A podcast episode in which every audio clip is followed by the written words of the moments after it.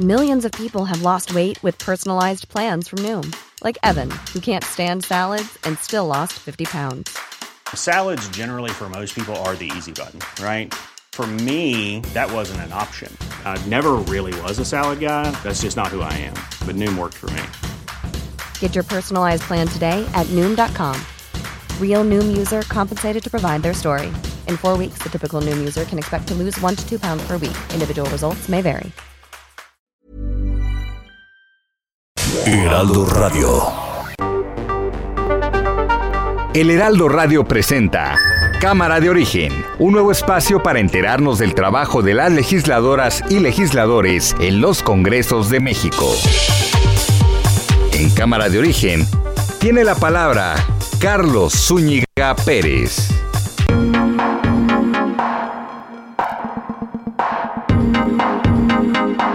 ¿Cómo está? Muy buenas tardes. Le saluda Ángel Arellano. Hoy no estará en vivo Carlos Zúñiga con nosotros, pero nos ha dejado material grabado con temas de interés, por supuesto.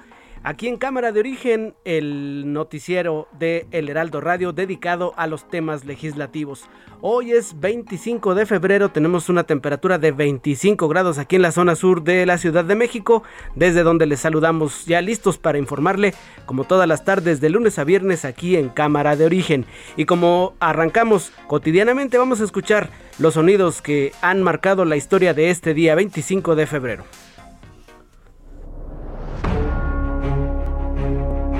Marcelo Ebrard. Y quisiera yo decirles que nuestra orientación principal es rechazar el uso de la fuerza y condenar enérgicamente la presencia de fuerzas de la Federación Rusa en territorio de Ucrania.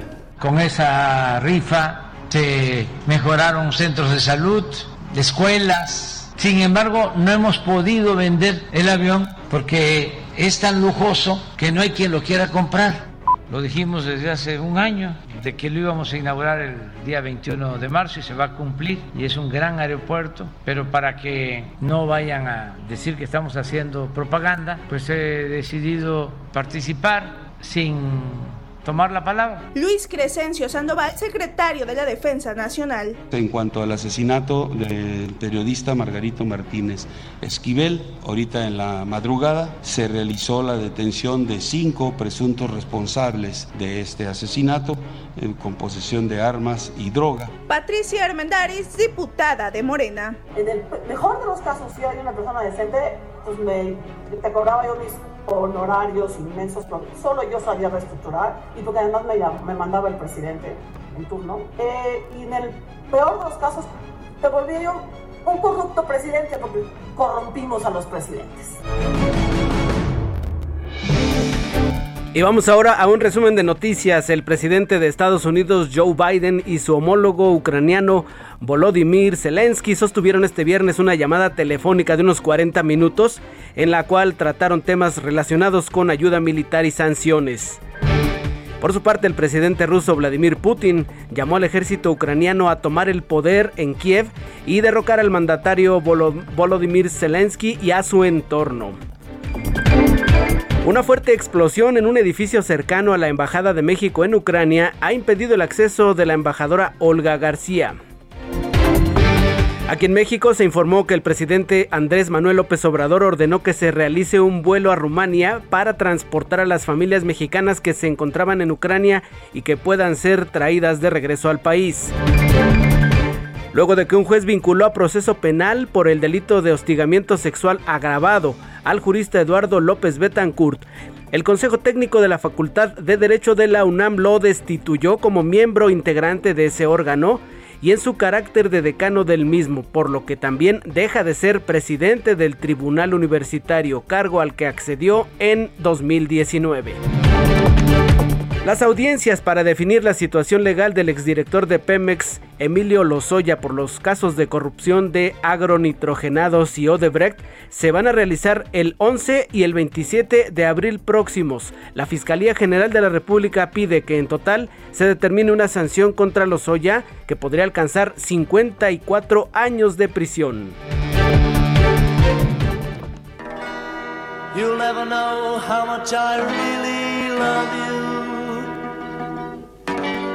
You'll never know how much I really care. Listen, do you want to know a secret? Do you promise not to tell? Y hoy es 25 de febrero, recordamos el nacimiento de George Harrison, músico británico, miembro de los Beatles. Estamos escuchando esta canción Do You Want to Know a Secret? ¿Quieres saber un secreto? Compuesta por Lennon y McCartney, pero interpretada por George Harrison. El ex Beatle murió el 29 de noviembre del 2001 y hoy habría cumplido 79 años de edad.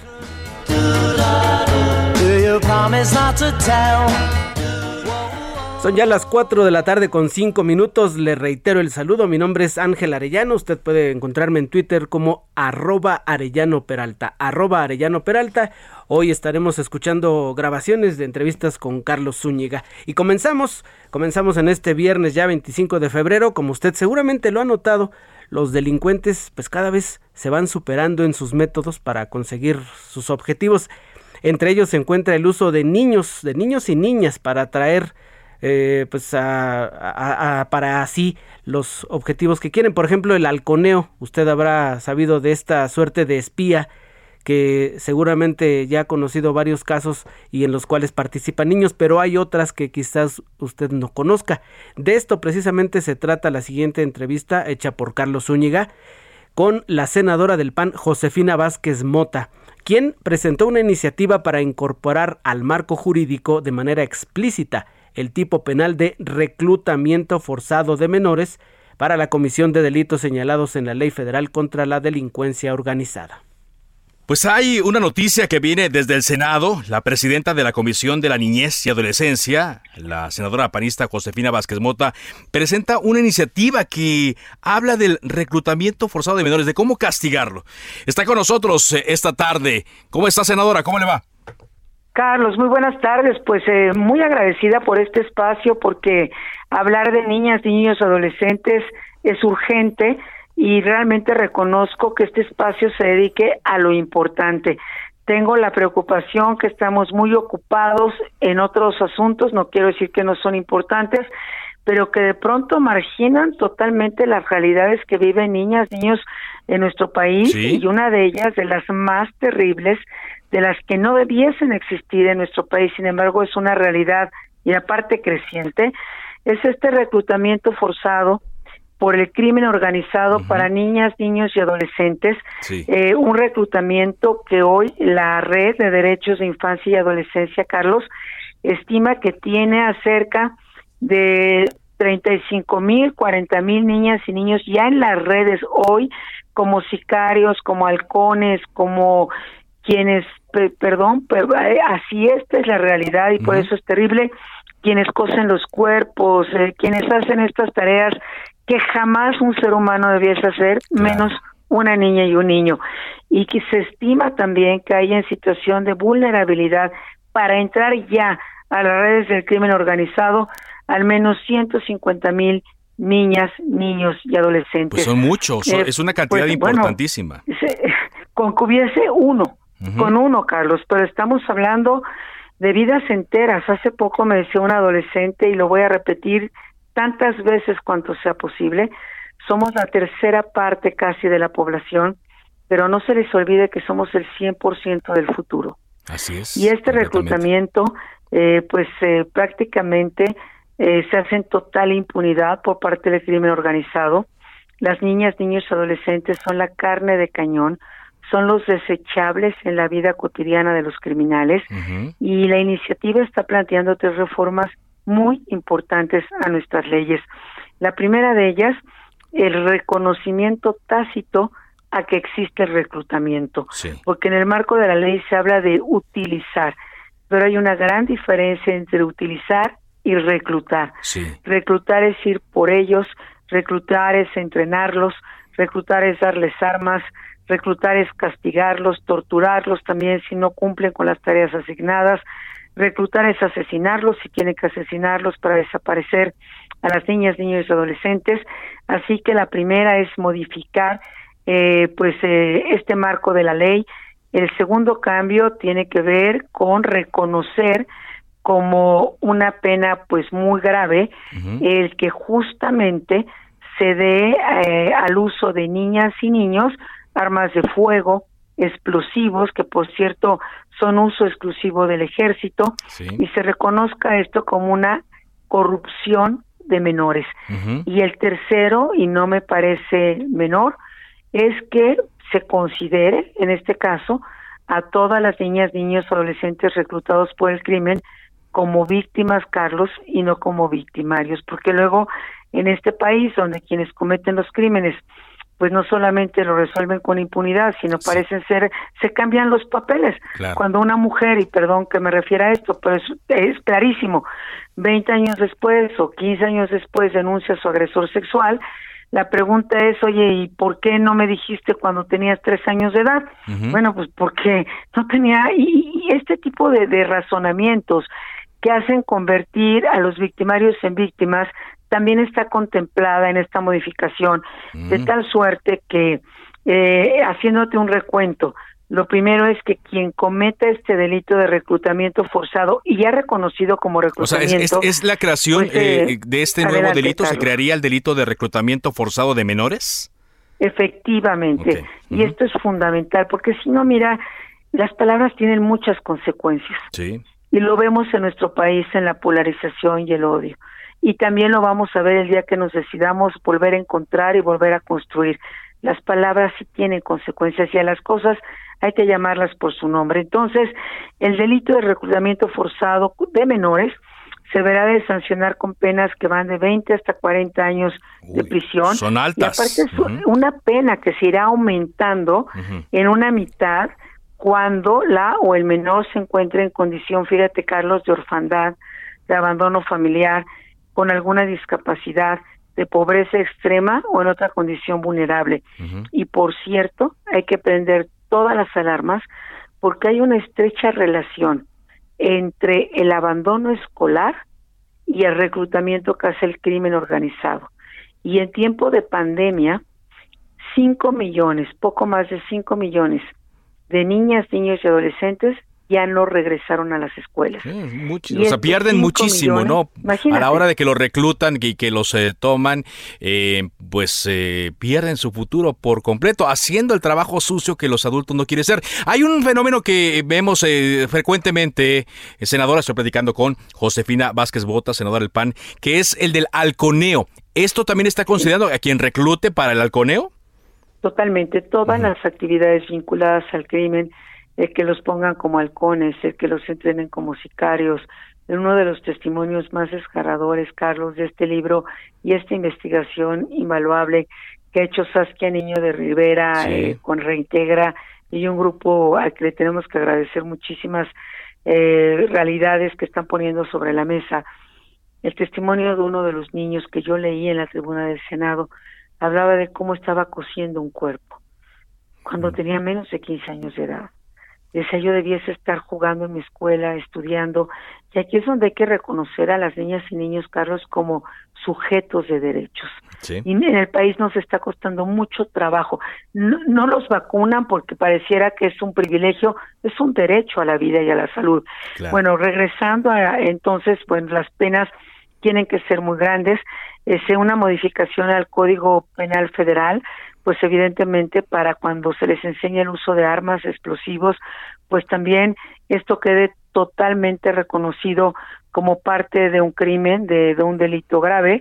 Y finalmente lo que te ponía a tu consideración en la ley general para prevenir, sancionar, erradicar delitos en materia de trata y protección de asistencia de las víctimas que se consideren como víctimas y no como victimarios. Ninguna niña o niño nace ni sabiendo odiar, ni queriendo asesinar, ni queriendo convertir su vida en lo que el crimen organizado provoca que terminen siendo las vidas o incluso muertes muy tempranas de niñas, niños y adolescentes. De esto trata esta iniciativa que, por cierto, fue aprobada por unanimidad por todos los grupos parlamentarios en la Cámara de Senadores y que yo reconozco que acompañen a la comisión y en este caso pues a esta iniciativa que la hice a título personal sí. porque pues te diría que las niñas y los niños aunque es muy obvio lo quiero repetir no tienen partidos Exacto, ¿no? Y eso es, eso es importante, ¿no? Porque platicábamos que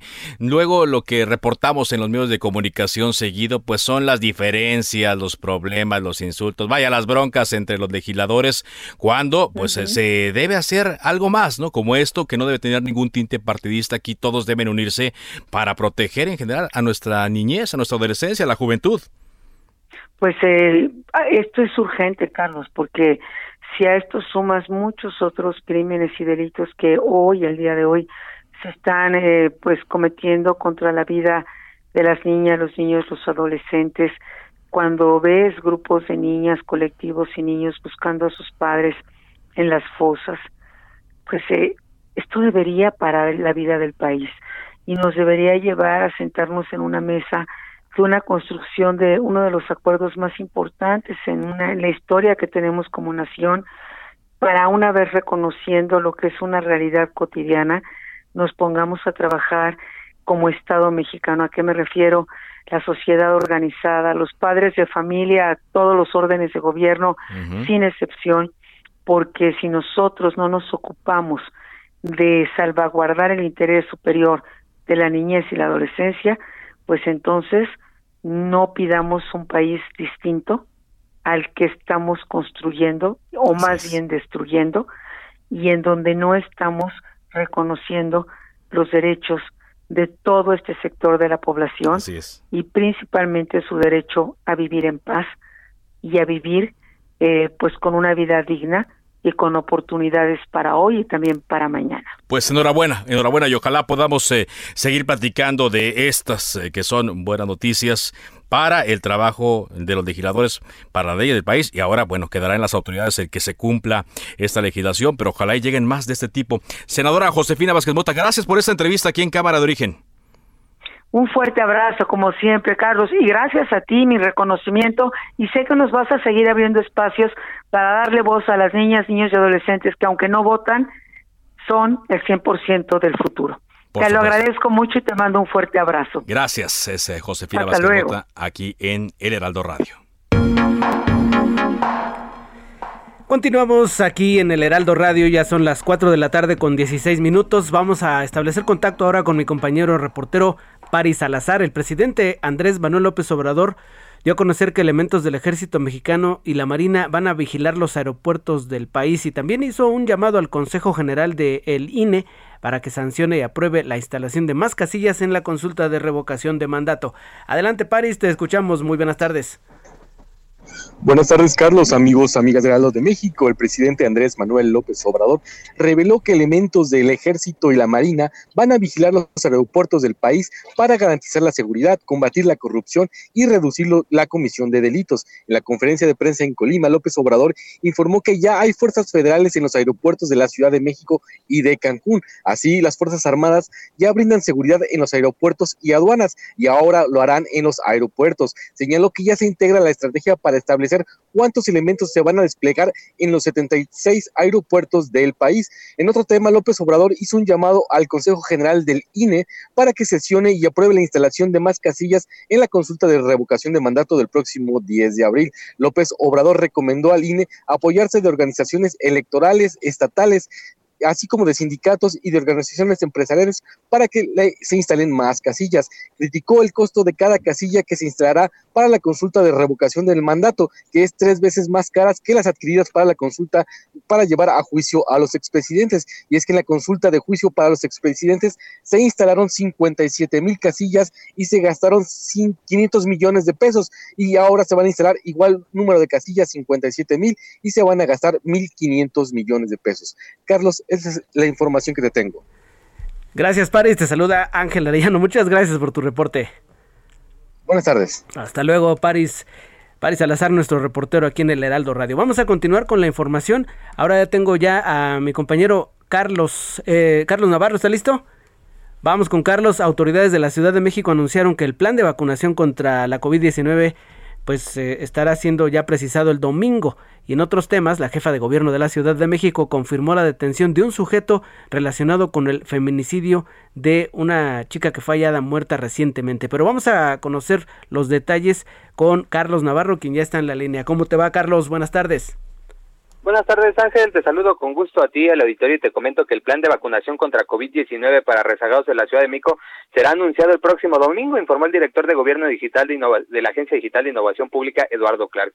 En este caso, las personas que no han acudido por su primera, segunda o hasta tercera dosis tienen que escuchar esta información. Escuchemos.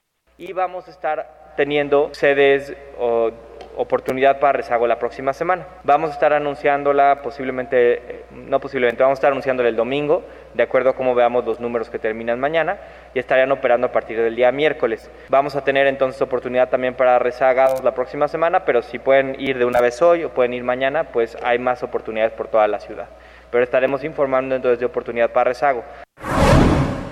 Recordarle a nuestros radioescuchas que mañana todavía hay vacunación para esas personas que no han podido acudir. Hay 10 sedes habilitadas en distintos puntos de la Ciudad de México. Y es que Ángel, en la capital del país ya se han aplicado más de 20 millones de dosis de la vacuna contra COVID-19. Incluso en la cobertura, en la primera dosis es del 103%, en el esquema completo 97% y ya el 72% de los adultos de la Ciudad de México cuentan con un refuerzo. También, como bien lo comentabas Ángel, la jefa de gobierno de la Ciudad de México, Claudia Sheinbaum, confirmó la detención de un sujeto relacionado con el feminicidio de Brenda, de Brenda Isela autoridades de Veracruz y de la Ciudad de México se coordinaron para detener a este sujeto en dicho estado. En conferencia de prensa, la mandataria capitalina explicó que también se reunió con la familia de Michelle Simón, quien lamentablemente también fue víctima de un feminicidio en los últimos días. Escuchemos. Está en comunicación la Fiscalía General de Justicia. En particular no he hablado sobre el tema con el gobernador, ha sido más bien una comunicación entre Secretaría de Seguridad Ciudadana y la Fiscalía General de Justicia.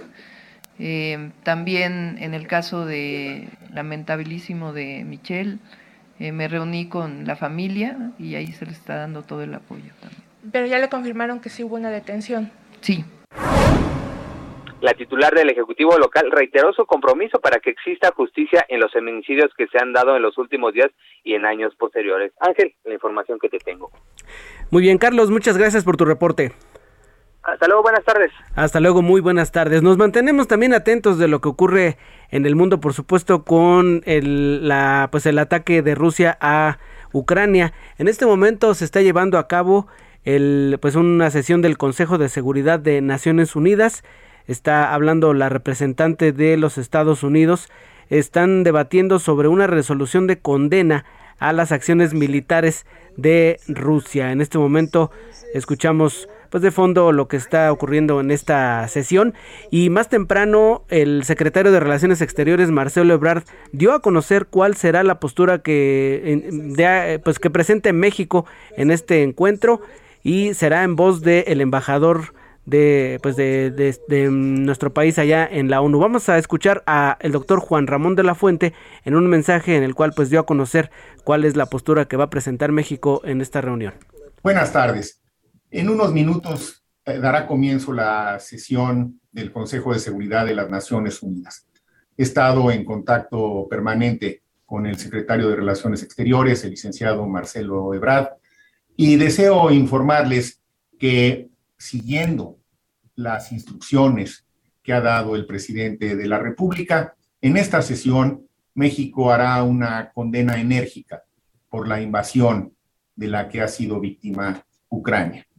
Lo hacemos con base en los principios constitucionales de política exterior, pero también con base en nuestra propia experiencia histórica. México ha sufrido invasiones en el pasado y estas han tenido un alto costo para nuestro país. Simultáneamente, hacemos un llamado importante al cese al fuego lo más pronto posible, para que se apoye a través de la ONU a los civiles que están sufriendo ya las consecuencias de esta invasión y reiteraremos nuestro respeto a la soberanía, la independencia política y la integridad territorial de Ucrania. La posición de México en el Consejo de Seguridad será con fundamento en los principios constitucionales de política exterior y nuestra propia experiencia histórica que nos ha formado y nos ha permitido tener una identidad clara y una convicción firme en estos temas. Muchas gracias. está el mensaje, ahí está el mensaje íntegro del doctor Juan Ramón de la Fuente, en una condena eh, firme al ataque que está llevando a cabo Rusia en contra de Ucrania. Y también hay información que está fluyendo en los últimos minutos. Canadá anuncia sanciones contra Putin el primer ministro de aquel país, de Canadá, Justin Trudeau, anunció sanciones contra el presidente ruso Vladimir Putin y dijo que su país apoya la exclusión de Rusia del sistema internacional de pagos SWIFT, con el que se le dificultará la financiación de la invasión. Vamos a continuar dentro de unos minutos, vamos a una pausa. Está usted en cámara de origen. Regresamos.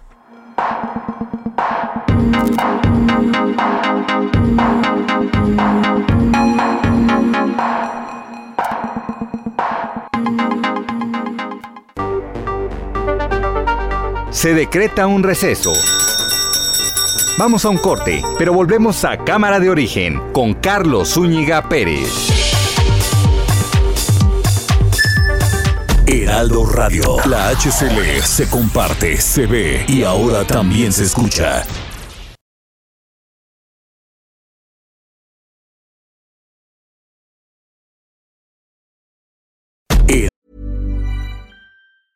Hiring for your small business? If you're not looking for professionals on LinkedIn, you're looking in the wrong place. That's like looking for your car keys in a fish tank.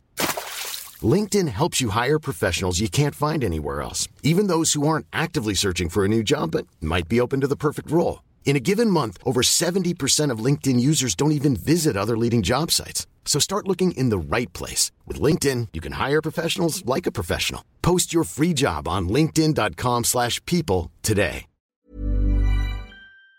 Aldo Radio. La HCL se comparte, se ve y ahora también se escucha. Se reanuda la sesión. Volvemos a Cámara de Origen con Carlos Zúñiga Pérez.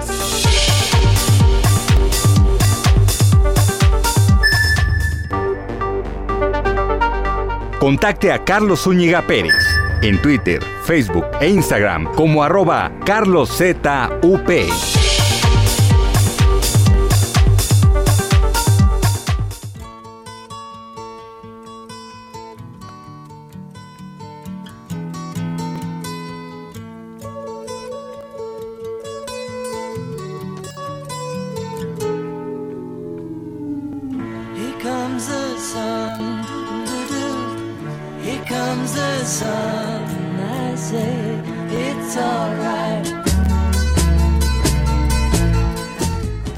Regresamos aquí a cámara de origen, escuchamos Here Comes the Sun, ahí medio extraño por la forma de grabación precisamente de estas canciones del cuarteto Liverpool.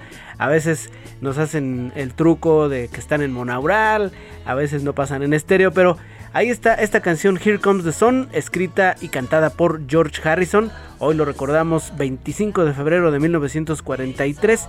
Falleció a los 58 años, hoy estaría cumpliendo 79. Y continuamos con la información aquí en Cámara de Origen. Vamos a seguir presentándole entrevistas que hizo mi compañero Carlos Zúñiga. Vamos ahora a la entrevista que hizo con María Elena Pérez Jaén.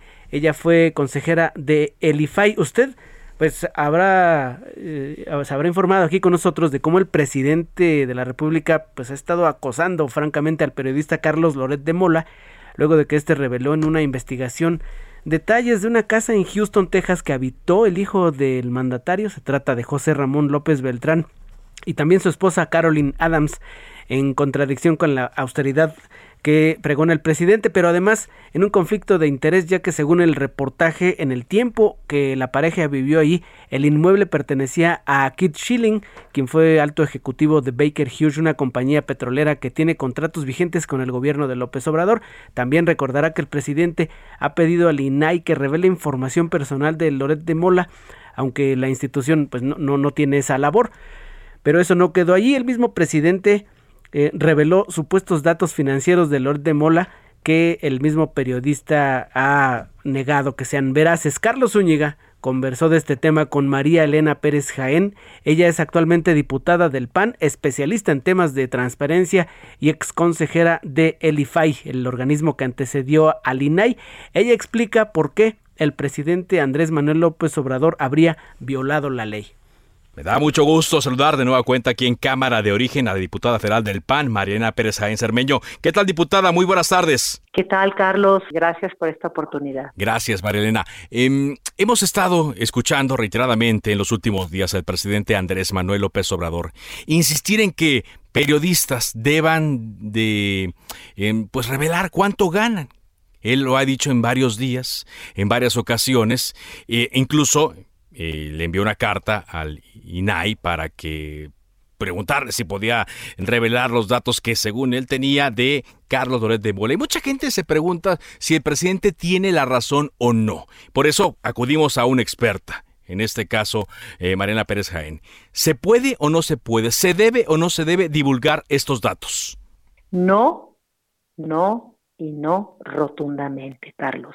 Lo que ha estado haciendo el presidente es inaudito, es inaceptable que desde la tribuna eh, mañanera o matutina eh, él se dedique a disparar, a atacar a los periodistas y además, además exigirle al Instituto Nacional de Transparencia acceso a la información y protección de datos que le, quiero repetir las palabras que dijo el presidente, le solicitó al INAE que, o sea, que se lleve a cabo una investigación para hacer públicas las percepciones, los bienes y el origen de las riquezas que posee el señor Loré de Mola, socios y familiares.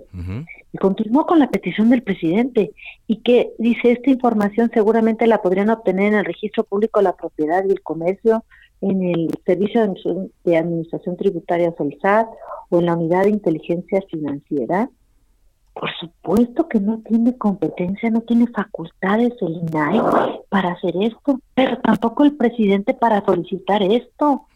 El INAI, pues la respuesta que le dio eh, la presidenta Blanca Lile Barra a esta petición eh, inaudita del presidente fue pues que él, él hiciera sus solicitudes de información eh, y que él les pide esa información al, al, al SAT a la unidad de inteligencia financiera y a la este, al registro público. Pero en realidad la respuesta, ahí también el INAI tiene jiribilla la respuesta que le dio el INAI al presidente, porque la respuesta de estos eh, de estas entidades públicas es negarle la información, porque es una información confidencial. Carlos Loredo Mola, ni ningún periodista que trabaje en un medio privado nadie puede ser sujeto de molestar su privacidad, su confidencialidad de la información. Y esto eh, eh, porque están los sujetos obligados eh, por la ley, son básicamente los servidores públicos. Bueno, de hecho, la Ley General de Transparencia, en su artículo primero, establece los que, quiénes son sujetos obligados de la Ley General de Transparencia.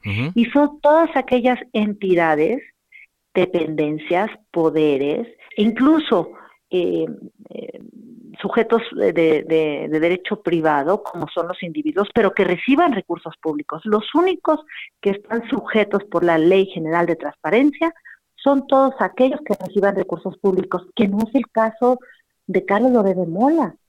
El presidente se está extralimitando en, en estas peticiones, que lo único que nos demuestra es la venganza que tiene contra Carlos Loret de Mola por las investigaciones que, han hecho recientes de esta, pues, la casa donde el hijo, José Ramón eh, López Beltrán, ha habitado con su esposa, con su familia, y que no ha habido manera de explicar este conflicto de interés a todas luces que estamos viendo de que el hijo del presidente ha utilizado por pues, las influencias de su papá, pues con esta empresa Baker Hughes, y que no puede explicar esa relación y que todo todo apunta que es un claro, es una corrupción por parte de la familia del hijo del presidente.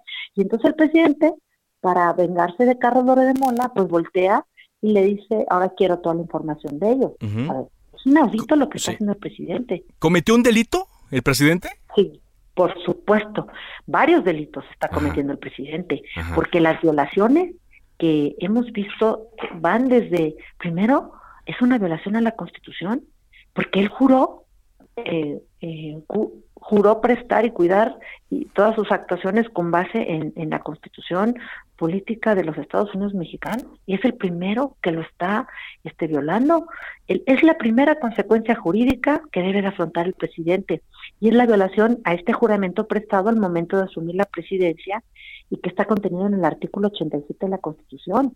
Y posteriormente, pues todo lo que ha hecho en la violación al artículo 69 del Código Fiscal de la Federación, también en el artículo 147, este, que él violó sus datos personales, el INAI, si Carlos Lórez no presenta una denuncia contra el presidente, el INAI tiene que iniciar un procedimiento, tiene facultades para iniciar un procedimiento de verificación de oficio, porque el presidente está violando la ley de protección de datos. No sabemos si esa información es, es cierta, pero independientemente expone al propio periodista y a su familia, a Carlos Loret de Mola y su familia, familiares, los pone en una situación de peligro.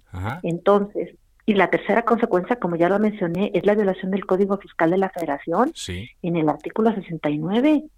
Entonces el presidente pues está verdaderamente en una gran falta y también ya él está en, en la Ley General de Responsabilidades de los Servidores Públicos, también son aplicables. Tanto el artículo 49 en la fracción quinta de esta ley, porque el, el presidente está abusando de esa facultad que él tiene para tomar una venganza contra un periodista. Ahora, Carlos, ¿qué, qué, qué puede quedar positivo de esto? ¿Qué precedente puede quedar para la protección de los datos de las personas, para no divulgar información que las personas privadas no quieren que se divulgue? ¿Qué se puede hacer, Marilena? No, bueno, tiene su derecho a su confidencialidad. Lo positivo es que el INAI actuó en contra del, del señor López Obrador. Eso sería lo positivo, porque el INAI ya le respondió que en, el tema, recordemos que el INAI, este órgano constitucional autónomo del cual yo fui parte, y que he sido pues una activista posterior a mi salida del IFAI, en el entonces IFAI, en los temas de transparencia, de rendición de cuentas y de protección de datos. Sí. Aquí lo, lo primero es que el INAI ya le respondió y le dijo, esta no es la ventanilla, señor presidente, vaya usted y haga su procedimiento. El presidente, digo, actuó de mala fe, definitivamente, pero lo positivo es que el INAI actúa en contra del señor López Obrador por la violación evidente de los datos personales del señor Lodemola, porque si no le pone un alto en este momento, el presidente mañana sale y dice, quiero la información financiera de Carlos Úñiga o de cualquier otro periodista no sé si me explico, de reporteros. O sea, aquí lo positivo es que el INAI le ponga un alto al presidente y que ejerza sus facultades que las tiene para hacerlas.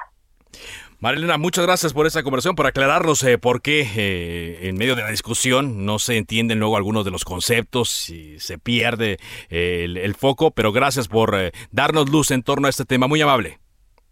Bueno, a ti al contrario y muchas, muchas gracias por esta oportunidad. Gracias. buenas tardes. Buenas tardes, Marina Pérez Jaén, diputada federal del Partido Acción Nacional.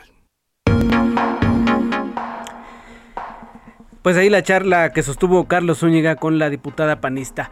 Acaba de terminar la intervención del doctor Juan Ramón de la Fuente en el Consejo de Seguridad de Naciones Unidas. Se debate una pues un repudio del Consejo a la invasión de Rusia a Ucrania. Vamos a escuchar un fragmento de la presentación ya en el Pleno del Consejo de Seguridad. Es eh, parte del mensaje que ya previamente el doctor Juan Ramón de la Fuente adelantaría, iba a presentar en este organismo de Naciones Unidas. Vamos a escucharlo.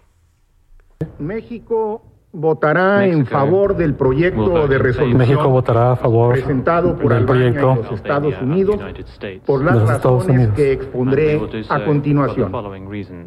Primero, estamos ante la invasión de un país soberano. estamos siendo testigos también de la invasión de un lo que representa país, una flagrante de la invasión de un país. Esto es al artículo 2, párrafo 4 de la Carta de la ONU y constituye además una agresión en los términos de la resolución 3314 de la Asamblea General, adoptada por todos los miembros de las Naciones Unidas. Segundo, México ha sufrido en carne propia cuatro invasiones a lo largo de su historia como Estado independiente. Dos Ahí está parte de lo que decía y lo que ayer mismo por la tarde el propio secretario de Relaciones Exteriores, Marcelo Ebrard, salió a decir em, e, en este punto de la historia que México ha eh, sufrido en carne propia las invasiones y em, pues argumentando este, este asunto es lo que le lleva a condenar sin lugar a dudas y sin titubeos el ataque de Rusia a Ucrania. Continuamos con la información. El 15 de junio del año pasado el presidente Andrés Manuel López Obrador adelantó que en los tres años que le quedan de gobierno presentaría tres reformas constitucionales, una de carácter electoral, eh, que busca en propias palabras del presidente desaparecer al INE, otra la de la Guardia Nacional y una tercera de la reforma eléctrica. Es la que se está debatiendo ahora en la Cámara de Diputados. Y pues Carlos Zúñiga platicó con la diputada del PT, Lilia Aguilar, quien habla de los argumentos de su partido para acompañar este proyecto del presidente. Saludamos a la diputada del Partido de Trabajo, Lilia Aguilar. ¿Cómo le va, diputada? Buenas tardes. Muy buenas tardes, eh, con el gusto de saludarte a ti y a tus radioescuchas. Estamos atentos a los foros de la reforma eléctrica, ya van avanzando, ya están eh, casi a punto de concluir y sabemos que el Partido del Trabajo pues va muy ligado con Morena el Partido Verde, en la idea de sacar adelante esta reforma como la envió el Ejecutivo. ¿Estoy en lo correcto o el PT va a hacer algún tipo de aportación, diputada? Bueno, hemos hecho aportaciones desde que ha iniciado el proceso de la discusión de la reforma eléctrica. Más aún, te diría que hemos eh, activamente, tu servidora y muchos otros legisladores, participamos en contra de la reforma energética que presentó el eh, entonces presidente Peña y hemos sido muy consistentes eh, en esta posición. No se trata de estar a favor o en contra de la iniciativa tal y cual, como dices tú, la mandó el Ejecutivo, sino de un convencimiento en que esta reforma eh, no solamente es necesaria, mi querido Carlos, sino que hemos dado el debate en las mesas y hemos dado el debate en el espacio público. En este sentido, para ustedes, ¿qué es lo más importante a resaltar en la iniciativa? ¿Por cuál dicen va a ser el punto que vamos a ir a, discutir, a debatir para que se apruebe? Mira, hay que recordar que esta es inicialmente una eh, reforma eh, eh, constitucional. Eso es lo primero que no hay que perder de vista. Es la reforma a tres artículos constitucionales.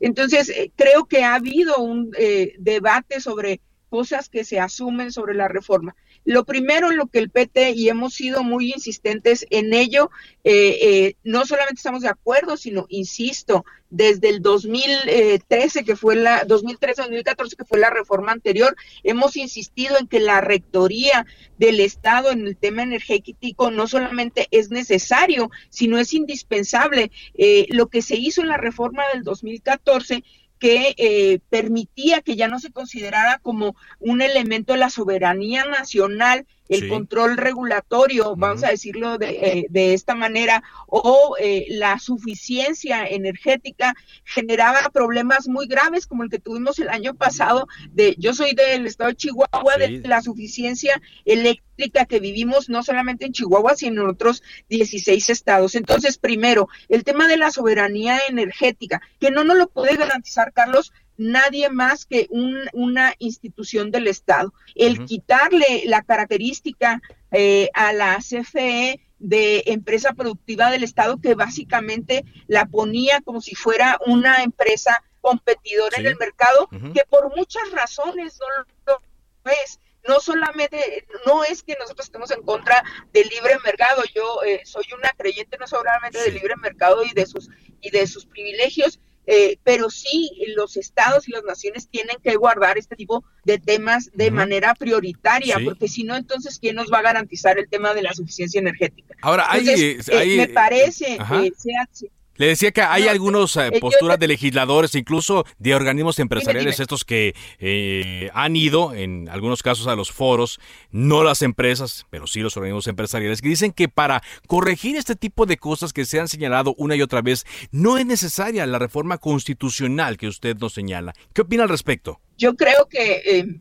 mira, yo he estado no solamente atenta de los faros y participando de ellos eh, eh, de manera atenta, he estado en las en, en estas intervenciones de las que tú hablas y me parece que es, un, es simplemente una, una opinión que no está basada absolutamente en hechos objetivos. y esta opinión no ha podido, parte del, o sea, hay que, hay que clarificar eh, primero que se hizo la invitación a los representantes de las empresas, que hoy día, eh, y otro de los temas a destacar de esta reforma es el tema de la regularización de los usuarios. Yo creo que ni tú ni yo, perdón, de los generadores eh, autónomos.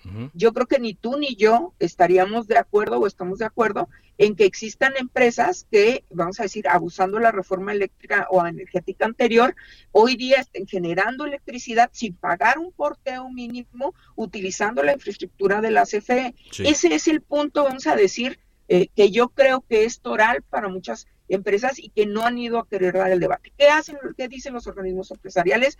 No es necesario, vamos sentándonos a negociar. Pero, insisto, creo que ni, ni una persona, ni un mexicano como tú como yo, podemos estar de acuerdo en que en lo oscurito y de manera, eh, vamos a decir, acaso por caso, se llegue a un acuerdo y no existan reglas generales. Eso es lo que hace la reforma se dice que si alguien va a utilizar la infraestructura que pagamos todos nosotros a través de la CFE, que lo tenga que hacer a través de reglas generales y que se paguen los derechos que son, además están en las leyes de ingresos que se aprueban cada año. Entonces, me parece que esta posición eh, específicamente que me ha tocado a mí presenciar, la de Carlos Salazar, este, eh, entre, entre otros representantes de cámaras, eh, no tiene un sustento más que aquel de la de la opinión. Insisto, esta es una reforma, tres artículos constitucionales, donde inclusive se llega a la interpretación y a los señalamientos que ni siquiera están en el texto de la reforma, que básicamente eh, garantiza la soberanía energética, garantiza que la CFE ya no sea considerada una empresa, sino una institución del Estado eh, y que garantiza la distribución del mercado para que los mexicanos siempre tengamos seguridad energética. Bien. Eh, finalmente, diputada, estoy platicando con la diputada del Partido del Trabajo, eh, Lilia Aguilar. Eh, usted lo dice, es una reforma constitucional. Faltan todavía votos para lograr lo que la ley marca, las tres cuartas partes de la mayoría que se, que se requieren. Vendrá una etapa seguramente de negociación entre las fuerzas políticas. Se sabe que, bueno, el Partido del Trabajo mm, cuenta eh, Morena con sus votos, lo mismo del Partido Verde, faltarían los del PRI en todo caso. ¿Cuál sería su expectativa si es que en esos momentos se pueda eh, dar las condiciones para discutir la reforma eléctrica? Mira, eh, yo ahí iría, haría un poco de historia. En la reforma energética del 2014 hubo diputados, creo yo, comprometidos este, del Partido Acción Nacional y del Partido Revolucionario Institucional que votaron en contra de la reforma energética porque todos sabíamos que la apertura eh, del mercado sin control y sin regulación iba a ser un error. Eh, nosotros, eh, primero, hay que, y, yo conozco, no solamente te sigo, te escucho, sino sé tu punto de vista, decir que los diputados y los legisladores del PT estamos haciendo eh, un análisis consciente individual y que en el PT, en la fracción del PT, existe perfectamente la libertad y la objeción de conciencia y la libertad de voto. Eso primero te lo tendría que decir. Eh, segundo, yo espero que así como en el 2014 eh, hubo dictados, ahora me viene la diputada Verónica Sada de Nuevo León del Partido Acción Nacional, que sigue siendo militante del Partido Acción Nacional, que votó en contra de aquella reforma y eh, hubo cinco grandes excepciones en aquella reforma. Eh, nosotros estamos esperando que muchos diputados, no solamente del Revolucionario Institucional, del PRD, sino del mismo Partido Acción Nacional, puedan eh, hacer una reflexión sobre esta reforma. Y no lo digo de manera retórica, de verdad, la realidad finalmente y el discurso en contra de la reforma se va quedando sin argumentos, porque finalmente es una reforma que no solamente es muy sencilla de entender, sino en algo en lo que no podemos estar nosotros en ese cuadro. Ni tú ni yo somos generadores eh, independientes de la de, electricidad que además le estamos vendiendo a nadie más. Esta es una reforma donde son intereses eh, económicos gigantescos que son los que están operando y que nosotros esperamos que los legisladores eh, finalmente eh, estén abiertos no solamente a la discusión, sino eh, a, ver la realidad de lo que hoy es el sistema eléctrico mexicano. pues eh, gracias por esa entrevista. Veremos entonces si logra este convencimiento. Estamos atentos. Muy amable, diputada. Te mando un abrazo y estoy siempre a la orden para este tipo de, de, debates abiertos y estaremos muy atentos de cómo continúe la reforma. Gracias, diputada. Buenas tardes, Lilia Aguilar Gil, diputada del Partido del Trabajo.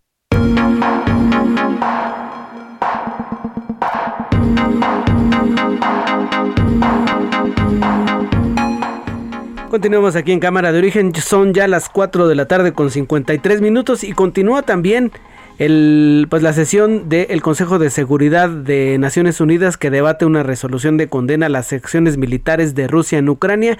Ya escuchamos hace unos momentos al, al embajador de México ante aquella instancia, Juan Ramón de la Fuente, diciendo que votará a favor de esta resolución de condena. Ya pasaron los representantes de Estados Unidos, de Brasil, ahora mismo está de Noruega, ha pasado ya el Reino Unido, Albania y así que pues ya en cualquier momento ya terminarán de hacerse las exposiciones para pasar a la votación de esta resolución. Mientras tanto, el presidente de, de Ucrania ha dicho que es muy probable que las tropas rusas traten de tomar Kiev esta noche. Las propias autoridades de la capital ucraniana dijeron que sería una noche difícil. Por lo pronto se han reportado ya apagones y detonaciones en zonas de Kiev, la capital de Ucrania. Ya nos vamos, son ya las 4 de la tarde con 54 minutos. Agradezco a Iván Marín en la producción, Emanuel Bárcenas en la operación. Mi nombre es Ángel Arellano y le dejo con esta canción de George Harrison. Give Me Love, Give Me Peace on Earth. Es una canción para, pues, para festejar el que habría sido su cumpleaños 79 de George Harrison.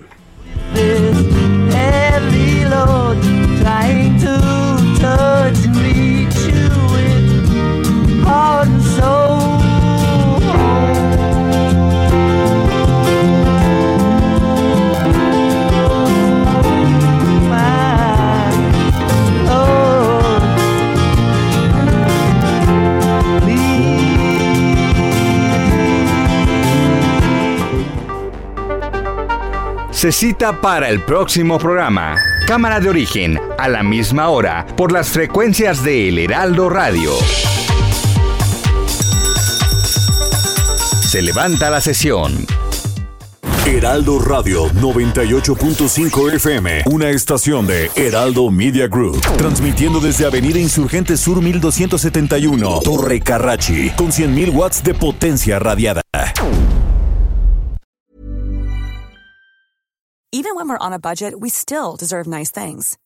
Quince is a place to scoop up stunning high-end goods for 50 to 80% less than similar brands.